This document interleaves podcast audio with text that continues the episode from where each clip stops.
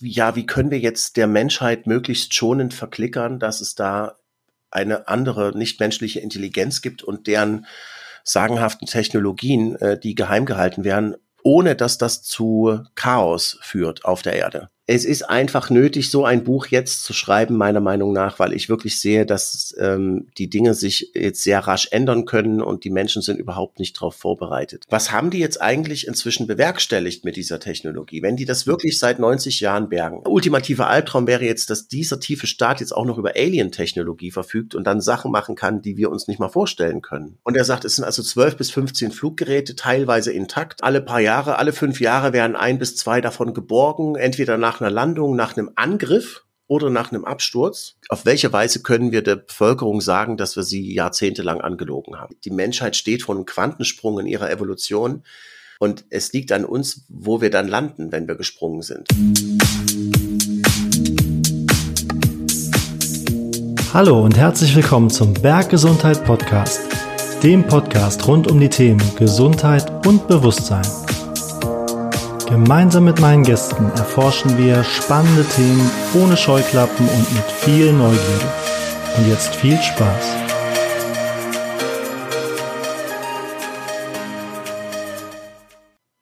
Hallo und herzlich willkommen zum Berggesundheit Podcast. Jetzt schon zum zweiten Mal Robert Fleischer, der Experte im deutschsprachigen Raum für die Frage der UAPs.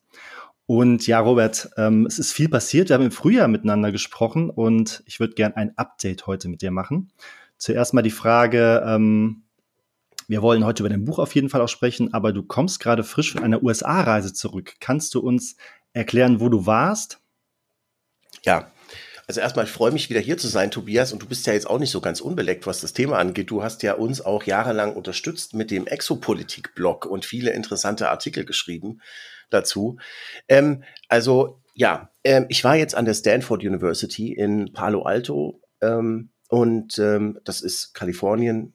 San Francisco ist der nächste Flughafen und da war an der Stanford University eine Elefantenrunde von den wichtigsten Entscheidungsträgern, würde ich mal sagen, der westlichen Welt, ähm, die was zu melden haben über UFOs. Da waren ähm, Top-Wissenschaftler, da waren Militärs, hochrangige Militärs, da waren auch Geheimdienstler jede Menge. Also es war ein bisschen so ein äh, Schlapphut-Treffen auch. Mhm. Das Treffen wurde eröffnet mit der Ansage, dass ähm, man äh, hier auf diesem Treffen keine klassifizierten Informationen teilen soll, denn das ist ein unklassifiziertes Treffen. Ähm, mhm. Also da werden wahrscheinlich von allen möglichen Behörden dort äh, Vertreter drin gesessen haben. Und die haben interessanterweise jetzt, also das, das war die Gründungsveranstaltung einer äh, Stiftung, die sich in den USA jetzt gegründet hat. Das ist ein Think Tank eben aus diesen Wissenschaftlern, Militärs und so weiter, äh, die einfach jetzt beraten wollen, welche Folgen UAPs für die Zukunft haben, von Wissenschaft, von Technologie, wie sich das auf Politik auswirkt, auf den Rechtsbereich, auf Religion, auf Kultur und haben deswegen auch ähm, Experten aus allen möglichen Bereichen eingeladen. Also es waren eben nicht nur Naturwissenschaftler da, sondern es waren auch Religionswissenschaftler und Anthropologen da. Und die haben äh, letzten Endes, also an diesem 17., 18. November in Stanford, ähm, versucht, also die haben gar nicht so darüber geredet, gibt's das oder wie können wir das messen? Also das wurde auch besprochen, wie man das messen kann. Avi Lob hat darüber geredet und Kevin Knut, der Physiker.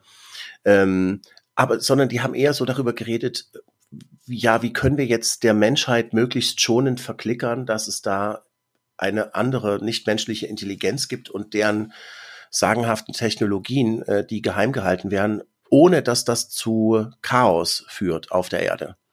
Und ähm, das war eine große Besorgnis für die Leute.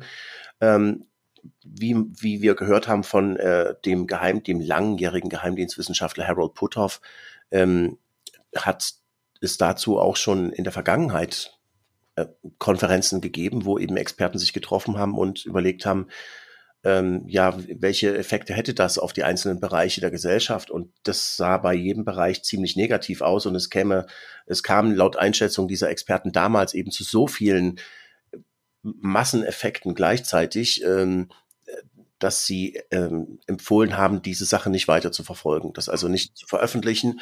Und jetzt hat aber seit 2017 die Geschichte wieder an Fahrt aufgenommen. Es sind jetzt Whistleblower an den US-Kongress rangetreten, haben die Geheimdienstausschüsse informiert über dieses geheime Programm.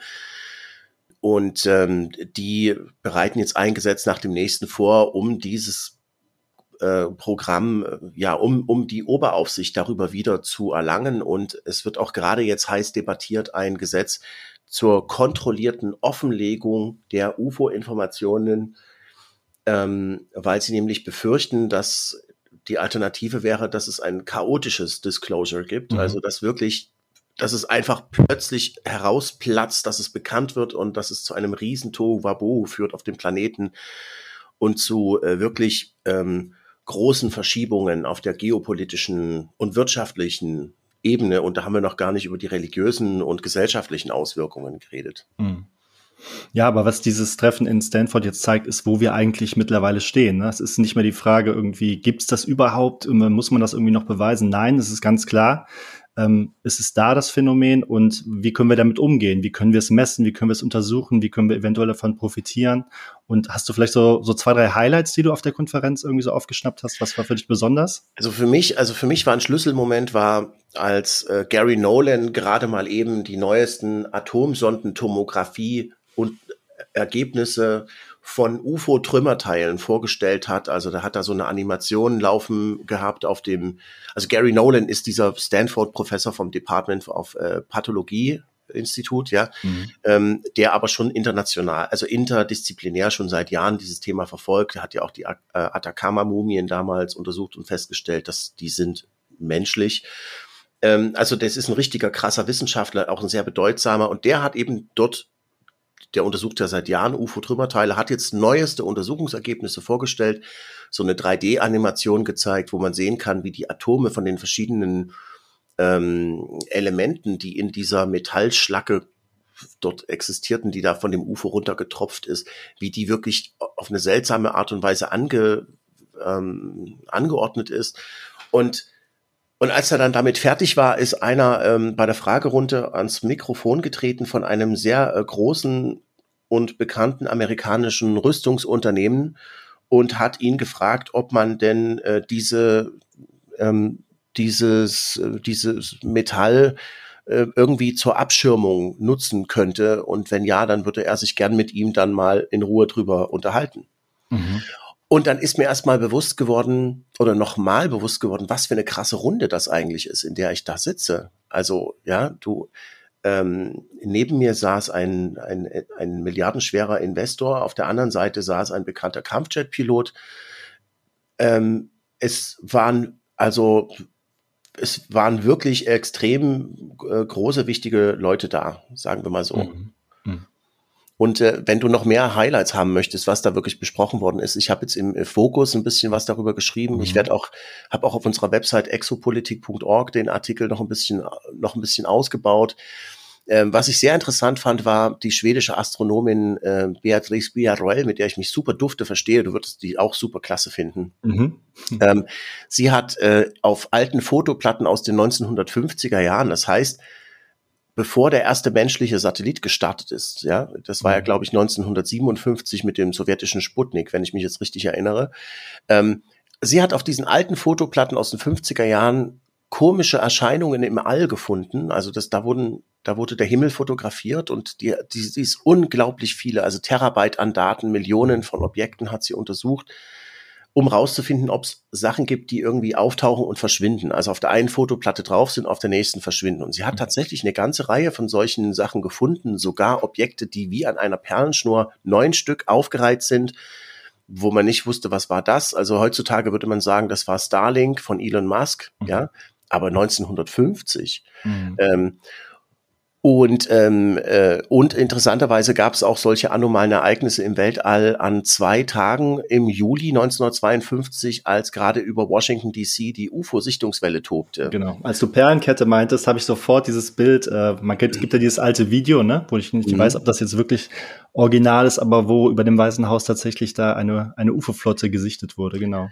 Also das, ich glaube, das Videomaterial, was veröffentlicht wurde, stammt aus einer Disney-Doku und ist eine Animation. Also das, mhm. ich glaube, es gibt kein historisches äh, Videomaterial dazu. Mhm. Ja, ich meine, Kevin Knut, der Physiker von der University of Albany, hat über diese vielfach beobachtete Überschallgeschwindigkeit von UFOs geredet und darüber, was für eine krasse Energie dabei freigesetzt wird, wenn so ein Teil innerhalb von 0,78 Sekunden von 20.000 Fuß auf null Fuß herabsteigt und zack abbremst. Das ist irgendwie das Zehnfache der gesamten Atomstromproduktion der USA, was dabei, also das ist völlig unglaublich, wie das, wie das geht. Jacques Vallée hat ähm, erzählt, die interessantesten Sichtungen sind sicherlich die, die nicht berichtet werden und deswegen ist unsere Statistik darüber wohl falsch und wir müssen uns aber auf solche Fälle konzentrieren und er hat auch mhm. andere Länder aufgerufen, sich zu Wort zu melden, zu, zu erzählen, also was sie da mhm. haben.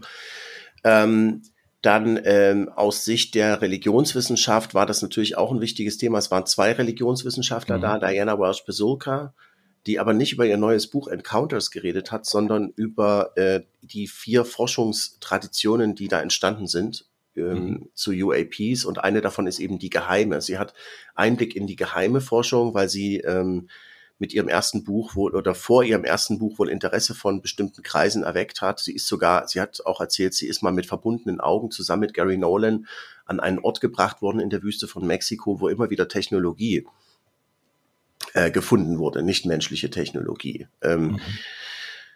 Ja, ähm, Kulturanthropologe Dr. Peter Skafish hat sich darüber Gedanken gemacht, wie wir über nichtmenschliche Intelligenz nachdenken. Und er sagt, er glaubt, unsere Konzepte darüber stimmen gar nicht. Also wir müssen auch erstmal überlegen, ob wir die richtigen Konzepte haben, um darüber nachzudenken. Mhm. Wir haben also dieser Anthropomorphismus ist ein Problem, aber nicht, nicht zwangsläufig insgesamt, sondern ähm, ist ein Problem der, der moderne westliche Anthropozentrismus äh, denn in anderen Kulturen gibt's ja höher entwickelte Wesen äh, schon die ganze Zeit und äh, im mhm. Grunde dieses, die Aufklärung, ähm, der Materialismus, das ist ja ein relativ neues Phänomen von ein paar hundert Jahren. Ansonsten die, die restlichen Tausenden von Jahren hat die Menschheit immer an irgendwelche höheren Wesen und Götter und sowas geglaubt. Ähm, also wir müssten, wir müssten uns vielleicht Instanzen von höherem Bewusstsein vorstellen, was uns helfen könnte, diesen, dieser anthropozentrischen Falle zu entkommen. Das ist sozusagen, mhm. was er gesagt hat.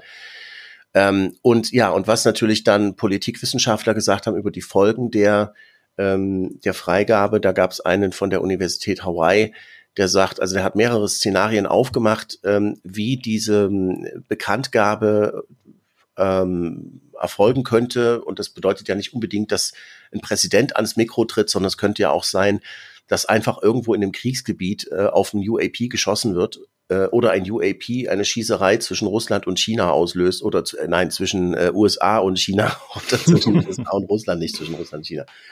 Ähm, und dass das dann eben ähm, zu äh, kriegerischen Ver also Verwerfungen führt und so weiter. Also mhm. dass er sagt, es gibt aber auch natürlich das harmloseste Szenario ist, dass wenn das bekannt wird, dass alles so weiterläuft wie bisher. Ähm, aber es werden trotzdem, es wird sich trotzdem eigentlich alles ändern. Also selbst in dem optimistischsten Szenario drohen uns noch richtig weltumspannende große ähm, Konsequenzen, eben mhm. die ich vorhin angesprochen habe am Anfang. Darauf hat auch dann der belgische äh, AI-Unternehmer Jonathan Berthe hingewiesen, der auch in der, in der Soul Foundation mitarbeitet, dass eben so eine, wenn man jetzt solche UAP-Technologie offenlegt, die neue Energietechnologien haben, mit denen man vielleicht auch die Umwelt besser äh, schützen kann oder mhm die Erdöl überflüssig machen oder was auch immer, dann birgt das große Gefahren, ähm, und wird wahrscheinlich eine grundlegende Neugestaltung unserer Welt zur Folge haben. Ja, und mhm. ähm, das muss halt irgendwie ordentlich organisiert werden. Da muss man die, da muss man gucken, dass man das möglichst nicht alles nur in einer Hand behält, sondern dass es irgendwie demokratisch oder wie auch immer verteilt wird. Und man sollte auch ähm, ja international transparent dazu zusammen arbeiten. Und mhm. ähm, die über die über die negativen Folgen sind sich auch die sind sich eben auch die Geheimdienstler einig, die da mit dabei waren. Also äh, Christopher Mellon, der ehemals dritthöchste Geheimdienstmann im Pentagon, stellvertretender Unterstaatssekretär der Verteidigung, der mal war, ähm, der sagt, wer sagt denn eigentlich, dass es am Ende äh, gut wird für die Menschheit, äh, wenn das jetzt bekannt wird? Also das muss jetzt erstmal bearbeitet, äh, beantwortet werden, bevor wir jetzt, mhm. wir müssen uns genau überlegen, wie wir damit vorgehen, weil das ist eine richtige Büchse der Pandora. Und ähm, der Oberst Karl Nell, ähm, der auch schon in dem, das war mal der Chef von äh, David Grush, dem Whistleblower, mhm. über den wir schon gesprochen haben, glaube ich, mhm. ähm, der hatte ja auch die Existenz dieses eines groß angelegten, Jahrzehnte dauernden Programms äh, schon schon äh, zugegeben in einem Debrief-Artikel. Und er arbeitet also äh, zusammen mit US-Kongressabgeordneten an einem Gesetzesentwurf zur kontrollierten Offenlegung von UFO-Informationen der Regierung, ähm, eben um mhm. dieses chaotische Disclosure zu verhindern. Aber mhm. auch das Endziel ist, dass man, äh, dass der US-Kongress wieder die die Kontrolle über diese mhm über diese Programme zurückerlangt. Mhm. Ähm, und ähm, daraufhin hat dann der Inspector General der Geheimdienste, der ehemalige Ch äh, äh, McCullough hieß er, äh, äh, Chuck McCullough, ähm, der eben auch da war. Er ist ja der Anwalt von dem Whistleblower David Grush, der in die Öffentlichkeit getreten ist mit seinen Behauptungen über die Existenz dieses geheimen Programms. Und er ist auch der Berater der Soul Foundation, also er ist ähm, dort im Hintergrund bei denen, die äh, die Offenlegung wollen. Und er sagt, das ist ja gut und schön, dieses Offenlegungsgesetz, was der Kongress da plant. Aber bloß weil die da so ein Gesetz machen, heißt das nicht, dass die Geheimdienste da gleich was freigeben werden. Mhm. Also das ist alles eine ziemlich verfahrene Sache. Ähm, und ähm, es bleibt jetzt eben auch abzuwarten, ob dieses Gesetz überhaupt in der Form durchkommt. Es findet da heute, an dem Tag, wo wir es aufnehmen, äh, heute am Abend deutscher Zeit da auch eine Pressekonferenz mhm. statt. Es soll jetzt also in den nächsten Stunden entschieden werden, ob dieses Gesetz zur kontrollierten Offenlegung kommt. Das wird kontrovers diskutiert, nicht nur von den Gegnern, sondern auch von den Befürwortern. Äh, zum Beispiel Jacques Vallée ist gar nicht damit einverstanden, dass in diesem Gesetz äh, ent, von Enteignung die Rede ist. Dass also die mhm. Leute, die UFO-Technologie haben, äh, dass die enteignet werden sollen. Mhm. Das findet der doof. Das verstehe ich. Der sagt, der hat halt der hat halt schon viele solche äh, Trümmerteile äh, selber analysiert und in seinem Labor. Mhm. Und, ähm, und er sagt, ihr könnt nicht einfach jetzt hier durch die Labors in Stanford gehen und den Leuten ihre Sachen wegnehmen und das jemandem anders geben. Das ist keine Wissenschaft. Was soll denn das jetzt? Ja, also mhm. das geht so nicht. Ja, also das ist so. Ähm, das ist so der Stand. Also das hat auf jeden Fall klar gezeigt, das Thema geht nicht wieder zurück in die Tube. Ja. Das Thema wird nicht wieder verschwinden. Das ist jetzt da. Es gibt immer mehr Leute, die sich akademisch darüber Gedanken machen in den USA. Und jetzt ist halt die Frage, wie gehen wir in Europa eigentlich damit um? Was ist mit der deutschen Regierung? Wollen die jetzt weiter alle auslachen, die dazu Fragen stellen oder wollen sie es vielleicht mal langsam ernst nehmen? Denn das gewinnt ja jetzt an wirklich großer Bedeutung und ist ja auch für unsere Zukunft wichtig. Deswegen halte ich das also für wichtig und dringend geboten, dass auch die Europäische Union da jetzt mhm. mal in die Pushen kommt. Ne? Nee, da hast du absolut recht. Und du machst ja auch eine große und gute Öffentlichkeitsarbeit dafür, dass ähm, ja möglichst viele Leute relativ weich und mit guten Informationen in dieses Thema halt einsteigen können. Und zu diesem Zweck hast du ja auch ähm, dein Buch geschrieben. Das heißt, ähm, Sie sind hier, was jetzt? Und man kann es, glaube ich, vorbestellen ab dem Jetzt Man kann es sofort vorbestellen, also es ist schon mhm. vorbestellbar. Ich denke, es gab auch schon viele Vorbestellungen, weil wenn ich auf Amazon.de Sie sind hier eintippe, dann kommt das sofort als, also sofort als erstes. Ähm, ja, genau. Es ist äh, Für wen hast du es geschrieben, würde ich fragen? Und ja, warum hast du es geschrieben? Also ich habe es geschrieben, weil weil es ist im Grunde, es ist sozusagen die Kulmination oder, oder das, das, das letzten, ein Zwischenstand zu meinen 16-jährigen Recherchen, die ich ja jetzt nun dazu anstelle, Fulltime. Ich meine, du warst ja, du bist ja dabei gewesen, weißt du, du weißt ja, wie das läuft, was ich mache, so. Es ist einfach nötig, so ein Buch jetzt zu schreiben, meiner Meinung nach, weil ich wirklich sehe, dass ähm, die Dinge sich jetzt sehr rasch ändern können und die Menschen sind überhaupt nicht darauf vorbereitet. Und es soll auch ein Weckruf sein für alle Leute, die das bislang eher belächelt haben und, und bevor sie dann sozusagen plötzlich in einer neuen Welt aufwachen, ähm, ihn, damit sie die Möglichkeit haben, sich das mal, also sich wirklich umfassend dazu zu informieren und zwar aus völlig unabhängiger Sicht, weil ich bin ja nicht bezahlt von irgendeinem Lobbyverein, ich arbeite für keinen Geheimdienst oder für irgendwas, ähm, oder für irgendeine große Re Redaktion, sondern ich mache das wirklich völlig unabhängig. Also ich habe keine keine Feuer im Eisen hier. Mhm. Ja.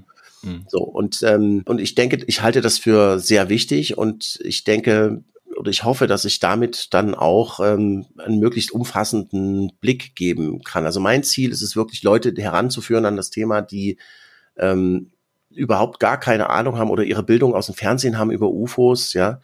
Äh, und die werden staunen, weil es gibt irgendwie hunderte von Fußnoten, die können sich die ganzen Originaldokumente angucken. Ich habe ja mit äh, mit allen möglichen hochrangigen, wichtigen Wissenschaftlern geredet aus aller Welt. Ich war in ich war in nationalen Archiven ähm, in, in mehreren Ländern und habe dort Akten gewälzt und rausgeholt und recherchiert. Ich habe mit Militärs, ich habe mit Kampfjet-Piloten geredet, ich habe mit Sicherheitspolizisten geredet, ich habe mit äh, Geheimdienstlern geredet, ich habe auch mit vielen anderen Leuten geredet, die ich überhaupt gar nicht erwähne in dem Buch. Das möchte ich vielleicht auch mal noch erwähnen. Also wenn ich dort in diesem Buch einen bestimmten Fall exemplarisch anbringe, äh, dann mache ich das nicht, weil ich keinen anderen Fall hätte oder so, sondern weil der am besten veranschaulicht, was das Problem dabei ist. Also das ist ähm, dieses Buch basiert eben nicht nur auf den Interviews und auf den ähm, auf den Informationen aus Akten und so weiter und so fort, sondern eben auch viel aus der Erfahrung äh, und aus den Inhalten, die man gewinnt, wenn man sich mit ähm, sehr kenntnisreichen Leuten darüber unterhält.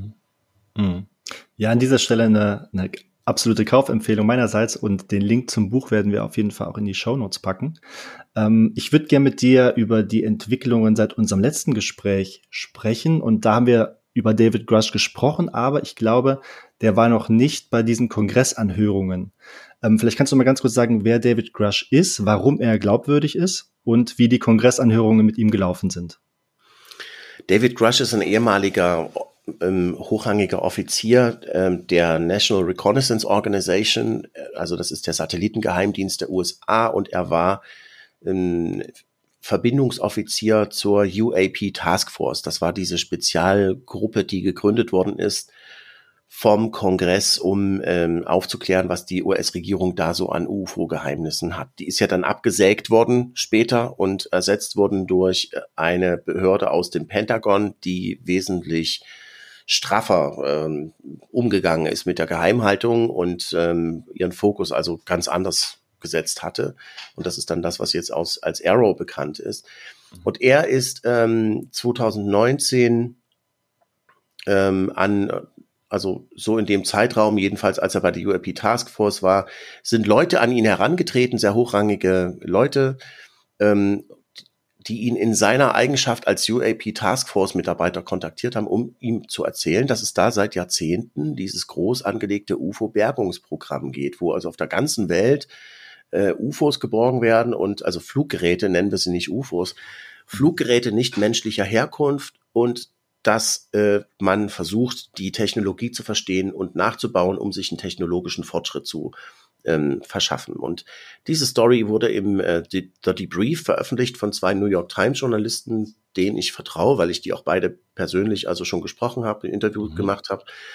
Ähm, und ähm, Ralph Blumenthal und Leslie Kane, um sie mal zu nennen, die wirklich bombastische Arbeit da gemacht haben. Und aus irgendeinem Grund hatten sie es nicht in der New York Times geschafft, sondern mussten sie zur Debrief gehen. Jedenfalls, dieser Artikel beinhaltet eben nicht nur die Behauptungen von David Crush, sondern auch ähm, mehrere Leute, die sich für ihn einsetzen, die sagen, okay, der Mann ist über jeden Zweifel erhaben. Ähm, und das sind auch sehr glaubwürdige Leute, die das machen. So und äh, das hat eben alles in den US-Medien, in den US-Leitmedien gar nicht dazu geführt, dass die ähm, darüber berichten, sondern ähm, sie haben das so hinten runterfallen lassen. Auch die New York Times hat es nicht gebracht, die Washington Post hat es nicht gebracht. Aber ähm, im US-Kongress wurde das sehr ernst genommen und dann haben sie eben im Juli, glaube ich, äh, eine, äh, eine Anhörung mit David Grush organisiert, wo dann nicht nur David Grush dabei war, der Whistleblower, sondern auch noch äh, zwei Navy-Piloten, David Fravor und äh, Ryan Graves. Der eine ist bekannt von einem Vorfall, der 2004 vor der Westküste passiert ist und der andere ist bekannt für einen Vorfall, der ein paar Jahre später ähm, vor der Ostküste passiert ist. Mhm. So.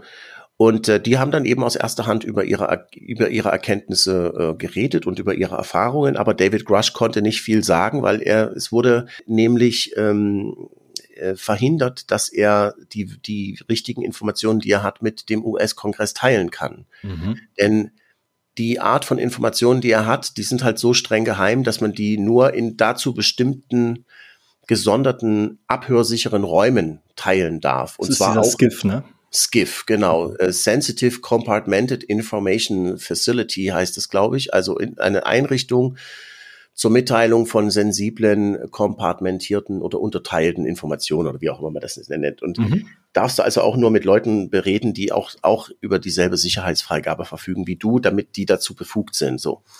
Und, ähm, äh, und das wurde eben dem US-Kongress verweigert. Äh, diese Informationen zu teilen. Und darum konnte David Grush weitenteils eigentlich nicht viel mehr sagen als, ja, also in der öffentlichen Sitzung kann ich dazu leider nichts sagen, aber mhm. im Skiff könnte ich das schon, ja. Ähm, für mich ist rausgekommen bei der, äh, bei dieser Anhörung vor allem, dass diese, dass die Unterstützung der Kongressabgeordneten für den Whistleblower David Grush enorm ist. Die ist fast schon außerweltlich, muss man das bezeichnen. Also bei welchem anderen Thema sind die Demokraten und die Republikaner sich so einig? Ich meine, du hattest dort Alexandria, Alexandria Ocasio-Cortez sitzen, AOC, äh, neben Matt Getz, weißt du so, das sind, die sind zwei, das sind zwei, also das sind Pole in, mhm. in dieser politischen äh, Ordnung. Und die haben aber beide, also waren total sich einig, dass sie ihn ernst nehmen und haben sehr interessierte Fragen gestellt. Also mhm. Ocasio-Cortez zum Beispiel hat gefragt, ja, wo, wo muss ich denn, welche Sicherheitsfreigabe brauche ich denn, um das zu erfahren, was sie da haben? Und wie kriege ich das? Und die anderen haben gesagt, wie konnte dieses geheime Programm so lange vor unserer Aufsicht verborgen bleiben und so. Also es hat mhm. keiner daran gezweifelt, dass es das gibt. Mhm. Übrigens auch bei der Soul Foundation hat keiner gezweifelt, dass es das gibt. Mhm. Ähm, David Rush hat ja am Ende dann auch noch kurz gesprochen.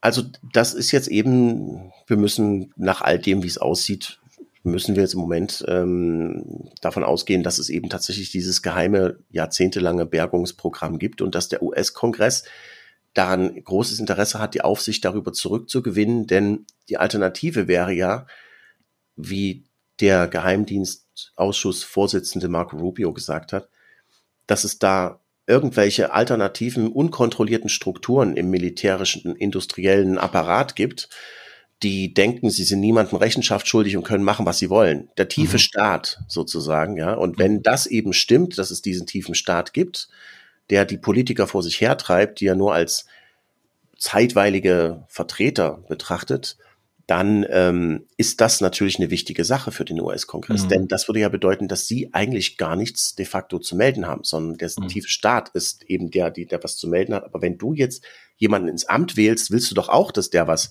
dass der was zu bestimmen hat überhaupt, ja. Mhm.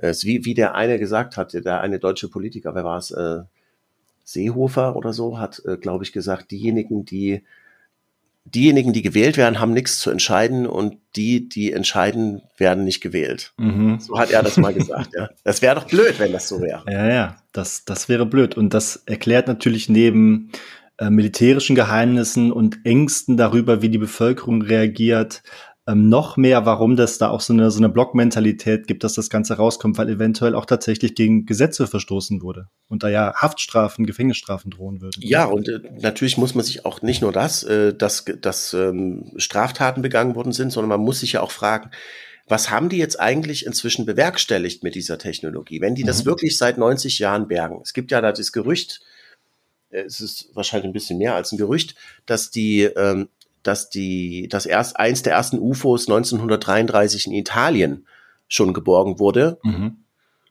Und äh, der damalige faschistische Diktator, den Benito Mussolini, das in einen Hangar geschleppt hat und dann hat sich das aber irgendwie rumgesprochen und der Papst hat davon Wind bekommen und äh, hätte das dann den Amerikanern gesteckt und die hätten dann nach Kriegsende, seien sie dann dort eingerückt und hätten sich das mhm. Ding besorgt und hätten das in die USA gebracht ähm, inklusive Leichen. Und, und äh, das ist halt das, was man so hört. Und, ähm, und wenn das also seit 1933, das ist 90 Jahre her, überleg mhm. mal, welchen Fortschritt haben die eigentlich inzwischen damit gemacht? Und, und welche, und, und was machen die eigentlich mit dieser Technologie dann? Also wie, wie setzen die das ein? Mhm. Da gibt's eben die Befürchtung, es wäre halt, sag ich mal, der Ultra-Albtraum, nicht nur die Existenz eines tiefen Staates, der seinen eigenen Finanzierungsmechanismus, seine eigene Luftwaffe, seine eigenen, äh, also völlig unabhängig operieren kann vom Staat, vom gewählten, von den gewählten Volksvertretern, sondern der ultimative Albtraum wäre jetzt, dass dieser tiefe Staat jetzt auch noch über Alien-Technologie verfügt und dann Sachen machen kann, die wir uns nicht mal vorstellen können. Mhm. Ja. Und ähm, ja, und das sind eben Sachen, die dringend aufgeklärt werden müssen, weil wenn es sowas gibt, dann muss das dringend weg. Mhm um die Menschheit zu befreien. Das, das mhm. muss ich wirklich so sagen, ja. Ja. Nee, das sehe ich genauso. Und der Fall, den du gerade über diesen UFO-Absturz in Italien ansprichst, das ist ja ganz spannend, weil du hast ja schon vor einigen Jahren darüber berichtet. Und jetzt wird der quasi durch David Grush nochmal bestätigt. Ne? Ja, genau. Also zumindest spricht er das auch an. Es war ja so, dass ähm, soll ich ein bisschen näher darauf eingehen, auf das Mussolini-UFO? Ja, kannst du gerne. Also ähm, in, ähm, das Ganze geht zurück eigentlich auf meinen Kollegen, den hochgeschätzten Mr. UFO Italien, muss man eigentlich sagen. Dr. Roberto Pinotti ist der äh, Leiter des Centro Ufologico Nazionale. Er ist auch der Präsident unserer ähm, internationalen Koalition für extraterrestrische Forschung. Das ist ja so ein gemeinnütziger Verein, den wir in Portugal gegründet haben, um dem Phänomen auf den Grund zu gehen mit 30 Ländern, die da Mitglied sind, die da vertreten sind. Und, ähm, und er hat 1996, glaube ich, ähm, hat er einen Umschlag bekommen in seiner Post, äh, wo ein paar interessante Originaldokumente drin waren. Und da waren zum Beispiel drei Telegramme über die Bergung eines UFOs in der Nähe von Magenta in der Lombardei im, am 13. Juni 1933. Dann gab es noch ein Protokoll an den Präfekten und es gab Anweisungen an die italienischen Geheimdienste, ähm, dass man die Verbreitung dieser Nachrichten verhindern sollte. Und dann haben sie, ähm, dann haben sie diese ähm, Dokumente untersucht. Also erstmal nochmal zum Inhalt dieser, dieser Unterlagen. Da steht drin, äh, das sei diese Untertasse runtergekommen und die Wesen seien sehr groß gewesen, hätten wie Menschen vom nordischen Typ ausgesehen und hätten sich stark geähnelt, so wie Zwillinge. Und dies, diese Überreste seien dann in einen Hangar des italienischen Flugzeugherstellers SEI Marchetti äh, gebracht worden und dort hätten die amerikanischen Truppen sie im April 1945 ähm, entdeckt, als sie dort eingerückt sind. Ja, also es geht wohl daraus hervor, dass dies, dass der Duce höchstpersönlich informiert war über diese ganze Sache und ähm, und es war, es ist auch nicht der einzige UFO-Fall, der in diesen Dokumenten ähm, berichtet wird. Offenbar hat Mussolini damals extra eine Spezialeinheit gegründet, die nie, von der niemals jemand irgendwo jemals zuvor gehört hat. Und zwar war das die ähm, RS 33. Äh, RS heißt äh, Ricerche Speciali, also Spezialuntersuchungen. Also das ist ein absolut geheimer Club von Wissenschaftlern gewesen beim Militär oder beim Geheimdienst, die sich mit solchen Sachen beschäftigt haben. Mhm. Nirgendwo tauchen die auf. Es gibt null, ähm, ansonsten null Dokumente äh, aus irgendwelchen Archiven, die was über dieses RS-33 mhm. sagen. Und es ist aber nicht unplausibel, dass der Mussolini sowas machen würde, denn der will ja, ähm, sie, er hat übrigens damals, geht auch aus diesen Dokumenten hervor, die Pinotti bekommen hat, eher geglaubt, dass es vielleicht ähm, deutsche geheime Fluggeräte sind und dass man das jetzt deswegen jetzt mal dringend äh, drum kümmern muss, ja. Mhm. So, also äh, und was sie jetzt gemacht haben, ist, äh, sie haben sie haben einen renommierten forensischen Experten damit beauftragt, diese Unterlagen mal zu untersuchen, um zu gucken, ob die wirklich echt sind. Und der hat rausgekriegt, die Dokumente sind original, das Papier ist original, der Druck ist original, die Tinte ist original. Mhm. Und auch äh, die Wortwahl auf den, auf diesen Dokumenten ist wie damals eben in den 1930er Jahren unter Piloten und Luftfahrtexperten äh, geredet wurde. Also kurz, es gibt nichts, was gegen die Authentizität dieser Dokumente spricht, was natürlich nicht ein Beweis dafür darstellt, dass der Inhalt stimmt. Das mhm. weiß man halt nicht, ja. Ähm, aber es ist schon ein starkes Indiz dafür, dass da was gewesen ist und eben umso mehr, wie du jetzt gesagt hast, als äh, David Grush ja jetzt auch nochmal gesagt hat, ähm, äh, ja, da, ne, mhm. das erste UFO wurde 1933 in Italien geborgen. Und übrigens haben wir auf unserem Exo-Magazin TV ähm, Kanal, YouTube-Kanal, ein äh, auch ein, ein exklusives Interview, also ein Interview, das Roberto Pinotti und Paolo Guizzardi von ICER mit David Grush gemacht haben, wo sie auch nochmal über dieses italienische Mussolini-UFO im Detail sprechen. Mhm. Ja. Also hochspannende Entwicklung an dieser Stelle.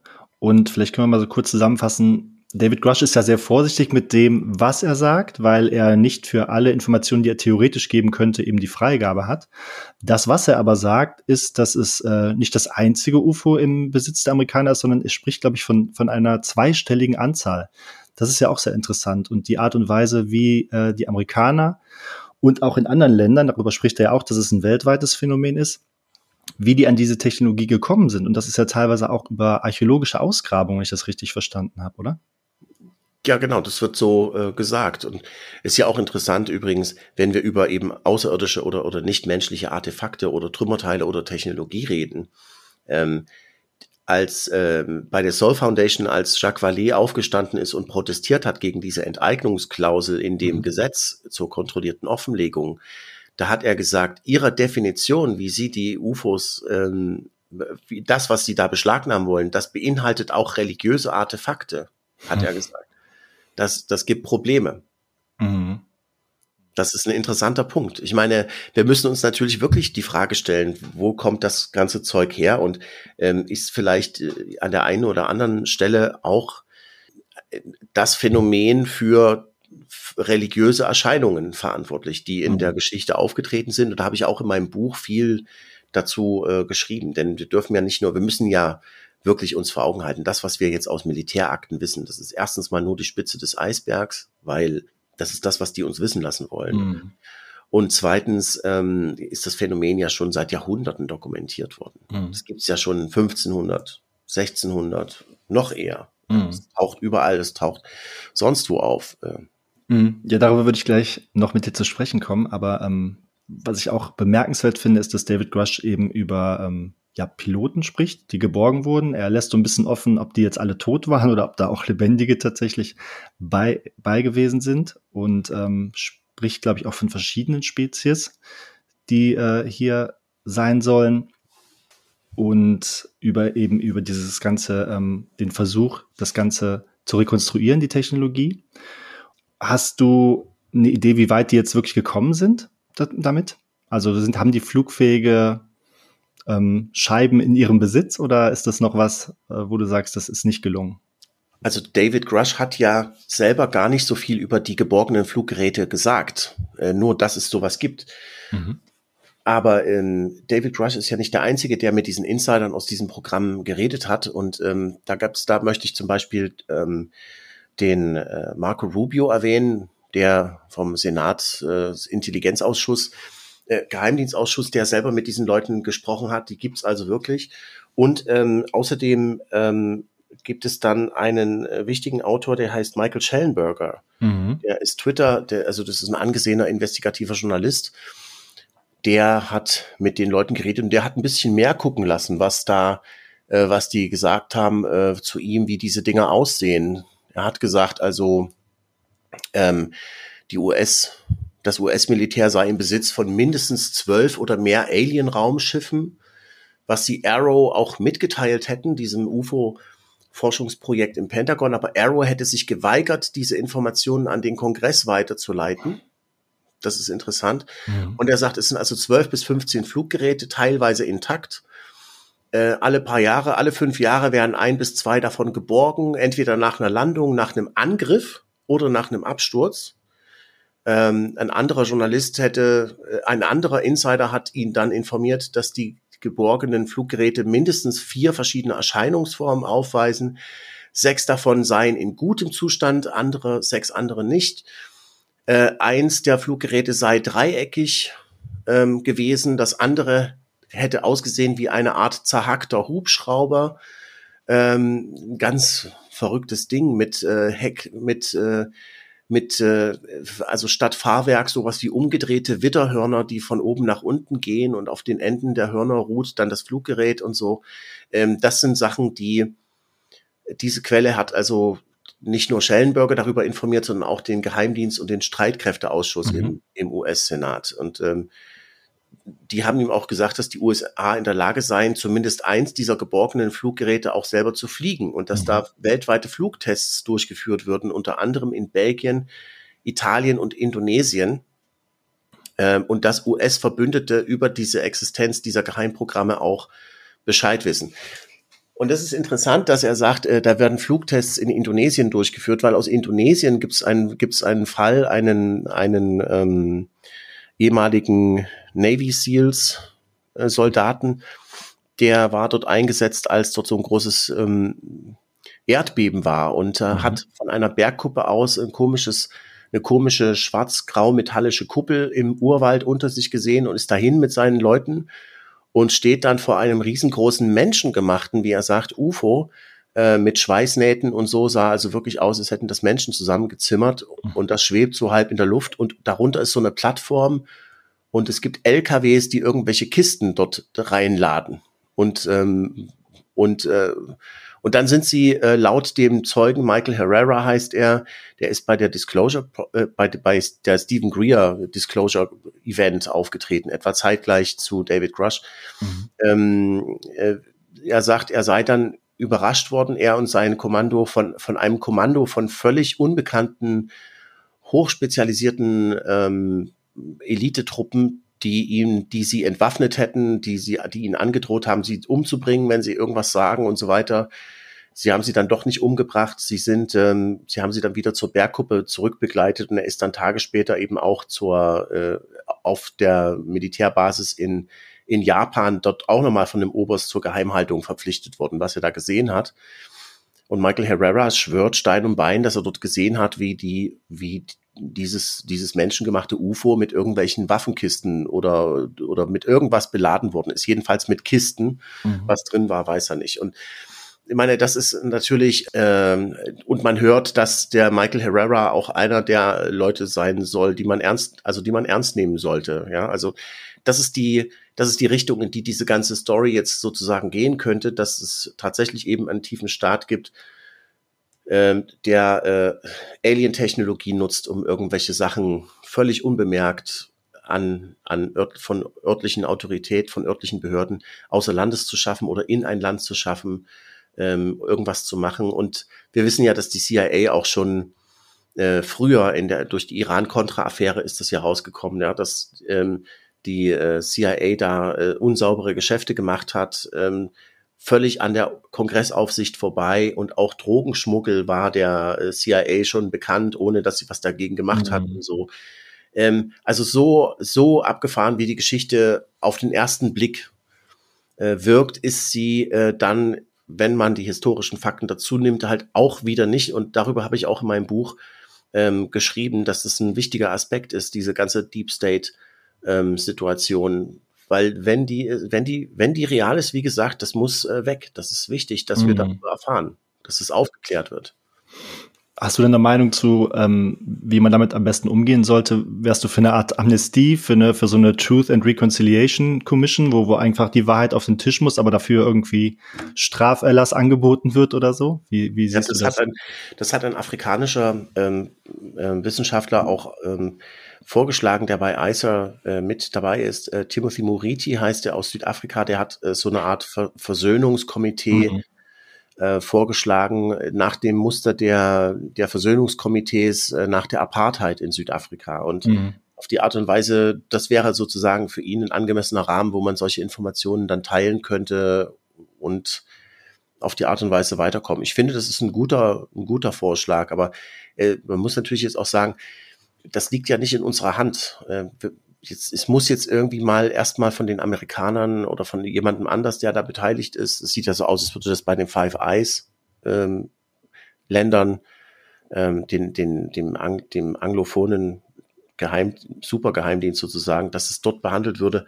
Da müsste jetzt mal was passieren, dass wir überhaupt wissen, worüber wir da überhaupt reden. Ja, mhm. also die, wir müssen raus aus dieser Zone von ähm, Geraune, ähm, Andeutungen ähm, und so weiter. Also ich sehe das auch, wenn, also ich würde mir wirklich wünschen, jetzt mal, jetzt mal richtige, echte Informationen dazu zu kriegen und nicht immer nur diese Geheimdienstgeraune dazu, mhm. weil das, ähm, äh, das, das ist nicht gut für die menschliche Massenpsyche auf Dauer, sag mhm. ich mal. Ja. Aber dazu fällt mir ein, da wird immer wieder die Wright-Patterson Air Force Base ja genannt als ein eventueller Ort, wo solche ähm, ja nicht irdische Technologie beherbergt wird und beforscht wird. Ähm, und ich meine gehört zu haben, dass da Vertreter des Kongresses ähm, da irgendwie hin wollten, Zugriff darauf erhalten wollten und dann aber wieder quasi unter Gewaltandrohung wieder weggeschickt wurden. Weißt du da irgendwas drüber? Ja, ich meine mich zu erinnern, dass es, äh, dass es einen Besuch von Kongressabgeordneten bei so einem Luftwaffenstützpunkt gegeben hat, aber ich habe jetzt keine, mhm. keine Informationen dazu. Aber Wright Patterson ist ja, ist ja der Stützpunkt, wo die, wo viele solche geborgenen UFO-Trümmerteile äh, lagern sollen. Ja, und es ist vielleicht auch kein Zufall, dass der, der Senator, der für äh, Ohio zuständig ist, wo sich diese Wright Patterson Luftwaffenbasis befindet, dass der gegen die Ent Enthüllung von mhm. solchen Technologien ist. Mhm. Aber vielleicht ist es auch ein Zufall, ja. Also ähm, jedenfalls ist es stehen ja große Sachen auf dem Spiel. Ähm, für die Firmen, die diese Technologie haben, allemal. Aber natürlich das ist eins der größten Probleme, und das hat ja auch der der kanadische Abgeordnete, der äh, bei der Sol Foundation Konferenz an der Stanford Uni dabei war, Larry McGuire, so gesagt. Er hat gesagt, eins der heikelsten Probleme ist, wie, auf welche Weise können wir der Bevölkerung sagen, dass wir sie jahrzehntelang angelogen haben? Mhm. Das ist, das ist, glaube ich, eins der, eins der größten Probleme, über das sich jetzt viele Leute Gedanken machen. Und seine Empfehlung war, einfach sagen, es ist nie zu spät für die Wahrheit. Mhm. Ja, also definitiv. Und da ist ja so ein ja, so, so ein stufenweiser Disclosure-Plan, wie er da tatsächlich diskutiert, wird wahrscheinlich eine ganz vernünftige Vorgehensweise. Und es gibt natürlich nichtsdestotrotz ein wahnsinniges Kräftering und wahnsinnige Interessen hinter den Kulissen, von denen wir wahrscheinlich gar nicht genau wissen. Wenn du eine Prognose wagen würdest, wie das in den nächsten Jahren weitergeht, ähm, was meinst du, was da passieren wird? Ich denke, das geht jetzt Schlag auf Schlag. Also ähm, der, das Beste, was uns passieren kann, ist, dass es kontrollierte Offenlegungen von diesen Informationen gibt. Wobei ich mit kontrolliert meine, ähm, nicht, dass die wichtigsten Sachen zurückgehalten werden, aber also das wird natürlich auch passieren. Die Amerikaner werden sich nicht ihre, ihre ultrageheime Technologie aus den Händen nehmen lassen, aber ähm, aber kontrolliert in einer Art und Weise äh, diese Informationen ins Massenbewusstsein schleusen, dass die Bevölkerung überhaupt bereit, überhaupt in der Lage ist, das zu verarbeiten, das zu verkraften. Mhm. Ich meine, ich habe in den letzten 16 Jahren ähm, auch viel mit Journalisten zu tun gehabt, die sich das einfach nicht vorstellen können. Das ging einfach nicht in ihren Kopf rein. Da konntest du denen Dokumente zeigen, wo das schwarz auf weiß drin steht und das haben die dann immer noch nicht geglaubt, dass das so ist. Mhm. Weil das einfach, weil sie eben so erzogen worden sind, darüber zu lachen, wenn jemand äh, sich damit beschäftigt. Und, ähm, und ich denke, für die Leute, ähm, wenn sie es denn anerkennen müssen, wird das ähm, also das, das wird nicht so ohne weiteres möglich sein. Das wird nicht so ohne weiteres äh, möglich sein. Mhm. Äh, man kann denen das nicht einfach an den Kopf knallen und das war's. Also man muss sich über die, darüber muss man sich Gedanken machen. Aber vor allem muss man sich auch darüber Gedanken machen, welche Folgen diese Technik dann hätte, wenn man sie veröffentlicht für die Wirtschaft und, und für die Energiekreisläufe und so mhm. weiter. Also da, ich, ich sehe da jetzt also viel, viel, ich, ich sehe das Ganze, diese Enthüllung als ein Prozess, in dem wir gerade schon mittendrin stecken ich meine, es ist ja kein Zufall, dass sowas an der Stanford University stattfindet, mhm. ja. Und, ähm, und, äh, und das kann aber noch Jahre dauern. Also in dem mhm. kontrollierten Offenlegungsplan, den der Carnell vorgestellt hat, war vom Jahr 2030 die Rede. Mhm. Ähm, und, ähm, und dann, ja, dann muss man sich eben da wird es jetzt viel zu, zu beratschlagen geben, wie man das jetzt am besten macht für die Regierungen, wenn die jetzt nicht wirklich mal anfangen, das Thema ernst zu nehmen und, und transparent dazu zu werden. Die verlieren dann noch mehr an Vertrauen, als sie sowieso schon verloren haben.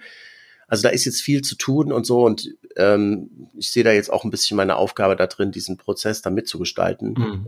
Ich hab, wir haben ja seit 2007 genau das gefordert, was jetzt passiert. Ja, also mhm. weißt ja, über, auf der über uns Website äh, auf exopolitik.org kann man das ja alles nachlesen, dass wir von Anfang an eben diese Anhörung vor dem US-Kongress ähm, gefordert haben und was wir da alles gefordert haben. Und einiges davon ist jetzt schon eben äh, eingetreten. Du hast ja auch immer oder erzählst immer wieder, dass ähm, dein ursprünglicher Entwurf war ähm, für die Freigabe der UFO-Technologie. Und da haben genau. sie dir alle einen Vogel gezeigt, nachdem das wäre ja Verschwörungstheorie. Und genau das bewahrheitet sich, ne? Also. Ja, genau. Das 2007 hieß das ja Deutsche Initiative für Exopolitik und Freigabe der UFO-Technologie. Mhm. Wahnsinn. Wo wir jetzt hingekommen sind. Und wie schön auch andererseits. Ähm, was ich noch fragen wollte, ist, bevor wir zu den Motiven der Besucher kommen, ist es ähm, David Grush immer wieder, er sagt ja nichts Konkretes, aber er hat ja auch einen, einen Abschluss in Physik gemacht und ist deswegen auch sehr interessiert daran, wie das theoretisch alles nicht nur der Antrieb funktioniert, sondern auch woher die Besucher tatsächlich kommen könnten. Und ähm, ist da durchaus offen, sowas wie ähm, eine höhere Dimension zu diskutieren, aber auch Zeitreisen. Hältst du das für möglich, dass wir vielleicht mit Zeitreisen aus unserer eigenen Zukunft hier konfrontiert sind? Also wenn du mich jetzt persönlich fragst, was ich für möglich halte, alles ist möglich. Ähm, aber die Zeitreisen, man kann sie, man kann das natürlich auch als Zeitreisen bezeichnen. Aber mhm. dieses ganze Konzept der Zeitreisenden basiert ja auf der Vorstellung, dass es eine linear verlaufende Zeit gäbe mit einer Vergangenheit, mit einer Gegenwart und mit einer Zukunft. Und da bin ich mir ganz sicher, dass das nicht so ist. Mhm. äh, warum ich mir da so sicher bin, das erzähle ich auch mal irgendwann. Aber jedenfalls, ähm, ich glaube, das ist ein bisschen komplexer. Und David Rush, wenn wir von David Rush reden, was er gesagt hat, er hat es ja, ich habe es mir hier aufgeschrieben, ähm, er hat ja äh, gesagt, ähm, dass es vielleicht eine, ähm, äh, dass es, dass das, was die, was wir da sehen als UFOs, dass es vielleicht so eine Art ähm, äh, Reflex oder Ein Schatten, ne? Projektion, mhm. Projektion von einer multidimensionalen Sache in unserer dreidimensionalen Welt ist. Jetzt, wenn mhm. ich mir das vorstelle, was ist jetzt eine Projektion? Ja, also wir können ja nur, wir können ja auch in unserer Welt können wir ja auch auf niederdimensionale äh, Konstrukte projizieren. Wir, wenn wir einen, einen Dia-Projektor haben und ein Bild an die Wand werfen, dann ist das genau das. Dann entsteht an dieser zweidimensionalen Wand, die ja keine Erhöhung hat, entsteht ein zweidimensionales Bild. Mhm. Aus einem dreidimensionalen Gerät heraus. Ja, der, mhm. der Projektor hat ja mehr als zwei Dimensionen. So. Und wie wäre also jetzt eine multidimensionale Projektion? Wie würde die sich äh, anfühlen in unserer dreidimensionalen Welt? Die würde sich natürlich, die würde sich als dreidimensionale Projektion darstellen. Also das heißt als ein Objekt, mhm. nicht nur als ein Abbild, das nur zwei Dimensionen hat. Ähm, und das finde ich einen sehr interessanten, wichtigen äh, Gedanken, dass wir das mal nicht aus dem Auge behalten, äh, aus dem Auge verlieren, äh, was da alles möglich sein könnte. Denn eben die Multidimensionalität ist ja ein Konzept, was auch in, von anderen Wissenschaftlern äh, schon längst diskutiert wird. Ja, äh, mhm. da ist ja die Stringtheorie nur eine von den vielen Theorien. Da gibt es ja noch zum Beispiel die Burkhardt-Heim-Theorie, ähm, wo ähm, über unserer oder jenseits unseres unseres insgesamt vierdimensionalen Raumzeitkonstruktes, wobei die Zeit als linear verlaufender Strom an die Raumzeit gekoppelt ist. Mhm. Das muss man sich jetzt mal vorstellen als so ein Tunnel, der hier läuft, ja, in eine Richtung. Ähm, und außerhalb davon gibt es noch laut Burkhard Heim eine fünfte und eine sechste Dimension. Ähm, und ähm, die fünfte ist dafür da, dass sie die fünfte Dimension enthält sozusagen die Entwicklungsstadien von allem, was es gibt, ähm, in ihrer Gesamtheit, mhm. die sich dann, die sich dann eben in der, in der, in der Raumzeit manifestieren können. Und die sechste Dimension ist die, die das in eine sinnvolle Abfolge bringt, so dass das dann auch Sinn ergibt in der, mhm. also du musst sozusagen zuerst das Rad bauen, bevor du dann in den Rest des Autos ranschrauben kannst. Jetzt mal ganz vereinfacht ausgedrückt, aber zum Beispiel, wenn du jetzt einen Papierflieger nimmst, ähm, dann, äh, wenn du jetzt ein Stück Papier nimmst, dann hast du ein Papier, ähm, das hat eine bestimmte Organisationsstruktur, ist also ziemlich einfach, ja. Du kannst jetzt diese Organisationsstruktur zerstören, indem du das Blatt zerreißt, aber du kannst zum Beispiel auch ein, ein Flugzeug daraus ähm, falten. Mhm. Und dann hast du einen Papierflieger, der kann was, was das Blatt Papier nicht kann. Das heißt, der Organisationsgrad ist dann höher geworden. Und das ist im Grunde so ein bisschen diese, ähm, diese äh, fünfte Dimension. Mhm. Ähm, das ist natürlich nur auch, auch nur eine Theorie. Und wenn man sich jetzt, ähm, ja, und wenn man sich mit Mönchen unterhält oder mit sehr spirituellen Personen, mit Leute, die, mit Leuten, die mal ähm, Offenbarungserlebnisse gehabt haben und so, die sagen dann, dass äh, die, die übrigen Dimensionen, die stecken in uns drin. Wir können durch unser Herz sozusagen ähm, zugreifen auf diese größeren sinnhaften Zusammenhänge. Es ist äh, wohl möglich, dass man sich in ein Objekt hineinversenkt sozusagen und dann kann man alles rauskriegen, was dieses Objekt ringsrum äh, angeht. Also mhm.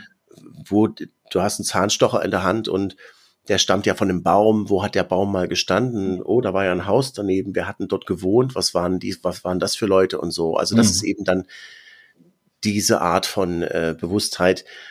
Ähm, und wenn man sich jetzt überlegt, dass die, ähm, dass die Besucher, die jetzt, die wir hier als UFOs wahrnehmen, ähm, dass die vielleicht über so einen hohen Bewusstseinszustand verfügen, dass sie eben in der Nichtraumzeit sich Gedanken machen können, dann heißt das ja auch, dass die aus diesem Bewusstseinszustand heraus die kompletten ähm, Prozesse, die sich da abspielen, schon in ihrer Gesamtheit begreifen, noch bevor sie das Ende des Prozesses erleben, weil sie sehen es ja von außen, sie sehen mhm. ja, wohin eine Entwicklung führt.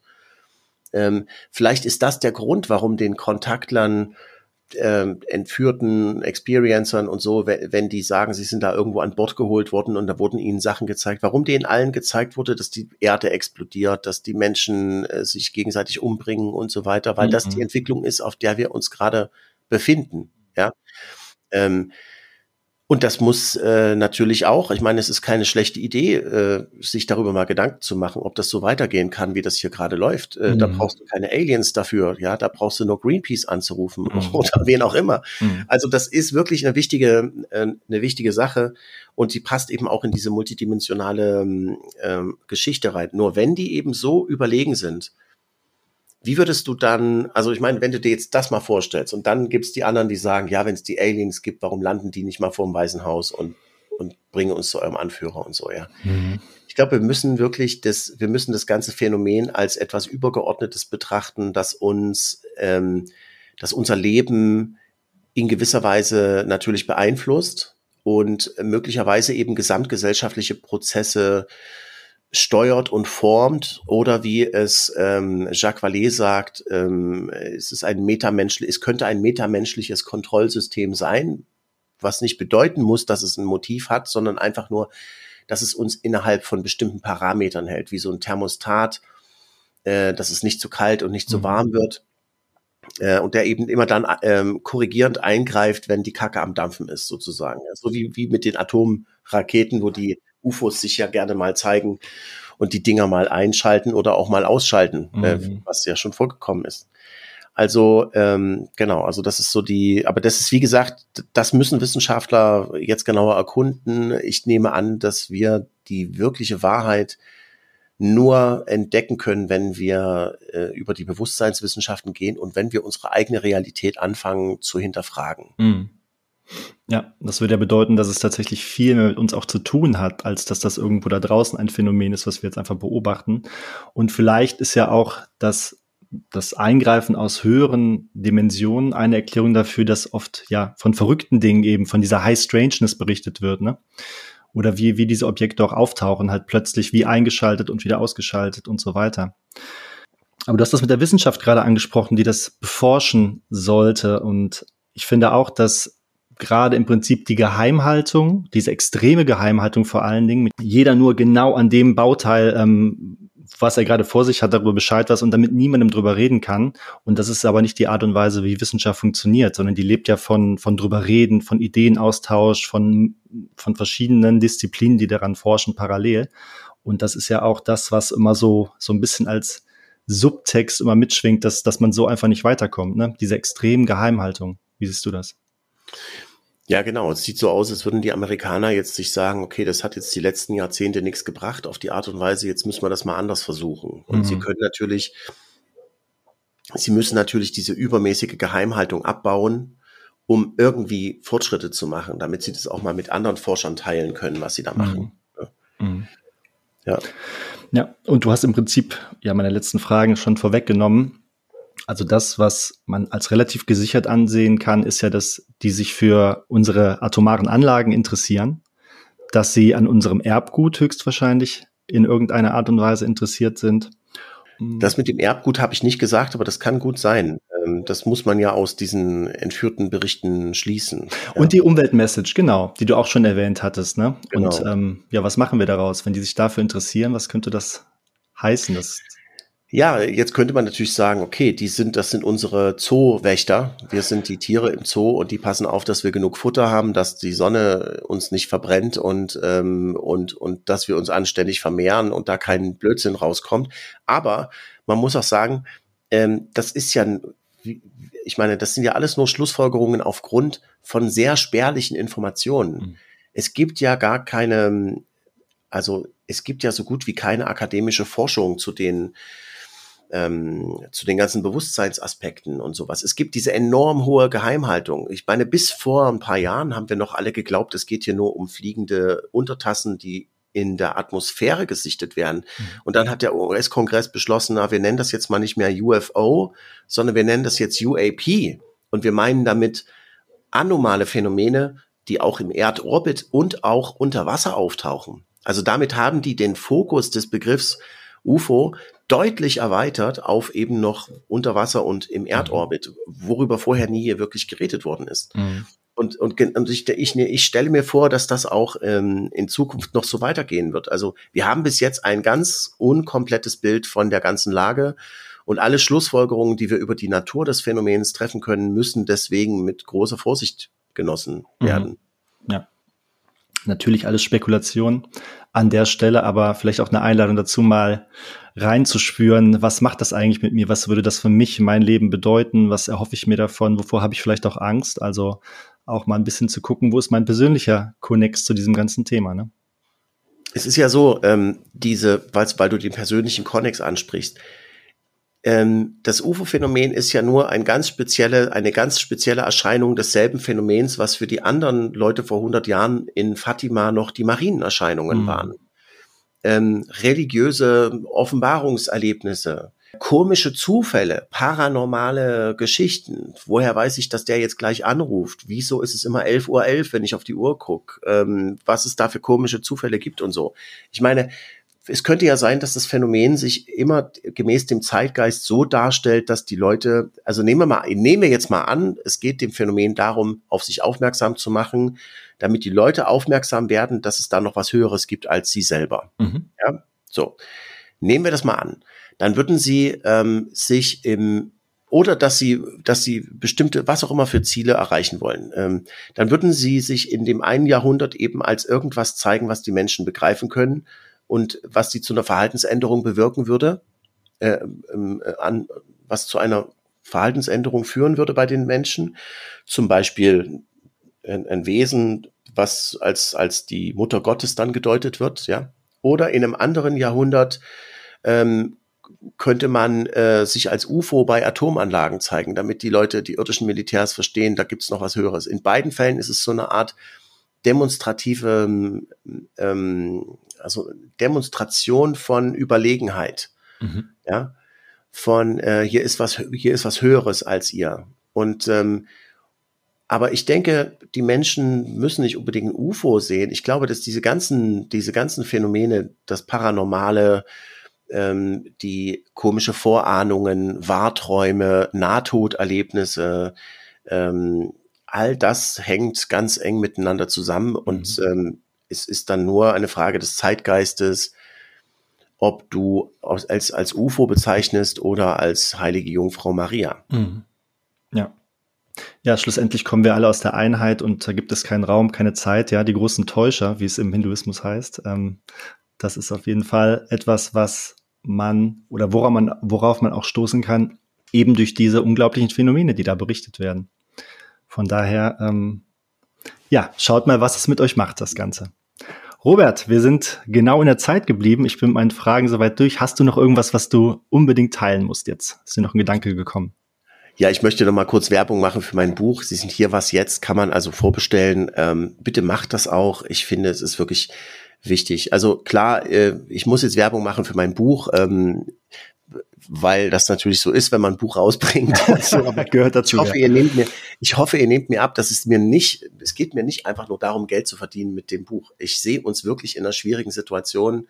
ähm, und mit großen Herausforderungen vor uns. Und die Menschheit steht vor einem Quantensprung in ihrer Evolution. Und es liegt an uns, wo wir dann landen, wenn wir gesprungen sind. Also ich gehöre zu denen, die lieber gerne vorher wissen, wo wir landen könnten. Und ähm, ich finde, wir müssen da ganz dringend drüber reden. Und deswegen bitte empfehlt das Buch auch weiter. Ähm, vor allem, wenn ihr Leute kennt, die in den höheren politischen Rängen sind und da was zu melden haben. Ähm, bitte, das mhm. muss ernst genommen werden, das Thema. Ja. Und es ist wie bei allem, es ist mit AI, mit Social Media, mit dem UFO-Phänomen, es ist ein Double-Edged Sword, ne, wie man sagt, ein zweischneidiges Schwert und es liegt auch zu guter Letzt an uns daran, was wir daraus machen. Genau. Von daher teile ich deinen Appell an dieser Stelle zu 100 Prozent und möchte mich an dieser Stelle ganz herzlich bedanken, lieber Robert. Lass uns doch, ja, so alle halbe Jahr vielleicht ein UFO-Update machen, wenn es wieder spannende Neuigkeiten gibt. Da würde ich mich sehr freuen. Ja, klar, lass uns gerne wieder reden. Danke für die Einladung, Tobias. Hat mir viel Spaß gemacht. Super, Robert. Dann hab einen schönen Tag und eine schöne Restwoche. Danke. Ciao. Hallo, ich hoffe, diese Episode hat dir genauso viel Freude gemacht wie mir. Und ich würde mich super freuen, wenn du meinen Podcast abonnierst oder mir eine tolle Bewertung dalässt oder am besten beides. Bis zum nächsten Mal.